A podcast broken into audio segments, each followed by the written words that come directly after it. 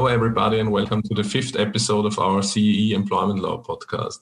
Um, today, I'm very happy to be here with my colleague Armin Schwabl, uh, who specializes in regulatory and data protection law and is also an expert in the life sciences sector. Today, we will discuss uh, the EU directive about uh, whistleblowing that uh, came into force um, already last year, um, but will have to be implemented uh, in the next year uh, in Austria and also all the other European countries. Um, in case you are not aware of a whistleblowing hotline so far, um, that is a system in which, for example, employees or other people can report violations of the law or internal policies to, for example, the employer or an authority. This, for example, can be a telephone hotline, but it can also be an email account or an electronic form. So far in Austria, I think it's not the most common thing to have such whistleblowing hotline. In some sectors, like the financial sector, it was already an obligation to create such hotline.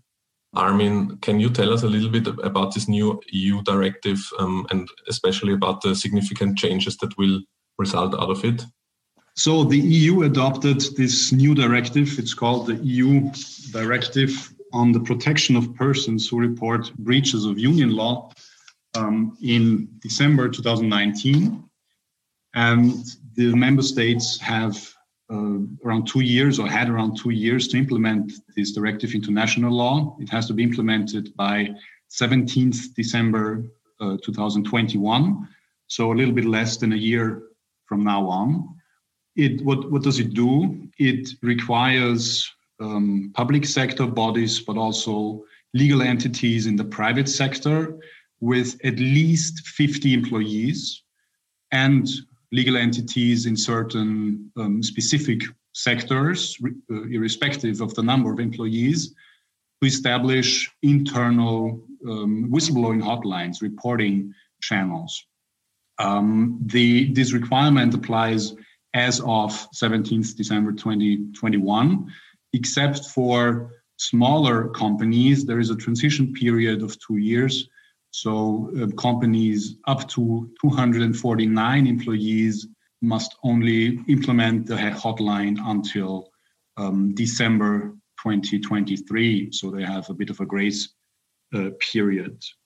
Maybe one more thing that I want to add to that is that um, this EU directive requires uh, the whistleblowing hotline to um, be established in order for employees, for example, to disclose violations of um, the laws of the European Union. So not every infringement or not every violation of national law will automatically have to be uh, reported.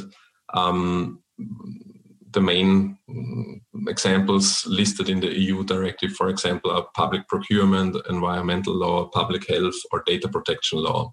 So whether or not um, also infringement, infringements of national law will be covered will depend on how um, it will be implemented um, by the national legislator. Can you also describe the process and regulations on how to set up this new whistleblowing hotline in order to comply with the EU directive? The directive sets out a number of requirements as to the design of the, or a number of criteria as to the design of the reporting channels and the procedures. Um, for example, um, reports have to be possible in writing or orally by phone, or if the employee wishes so personally, uh, the company must confirm receipt of a report within seven days. Um, there has to be a, impartial person or department that receives the reports, that follows up with the whistleblower, um, that processes the reports, takes consecutive measures if need be, such as an internal investigation and so on. So you need to have a, a, special person, a special function that deals with these reports. The the company has to has to get back to the whistleblower within three months and describe what measures um, have been taken. So there are a number of, of requirements as to how this this this process is um, um, works, what what the company has to do, by whom, um, etc. Yeah, and there is also another major criteria that will be will have to be met, and that's of course the protection of the whistleblower, which is one of the main targets of this uh, EU directive. Um, and it's also important for us in employment law because um, obviously a lot of whistleblowers will probably be employees. Um, and so it must also be, be kept in mind that, um, for example, the identity of the whistleblower must be protected as good as possible.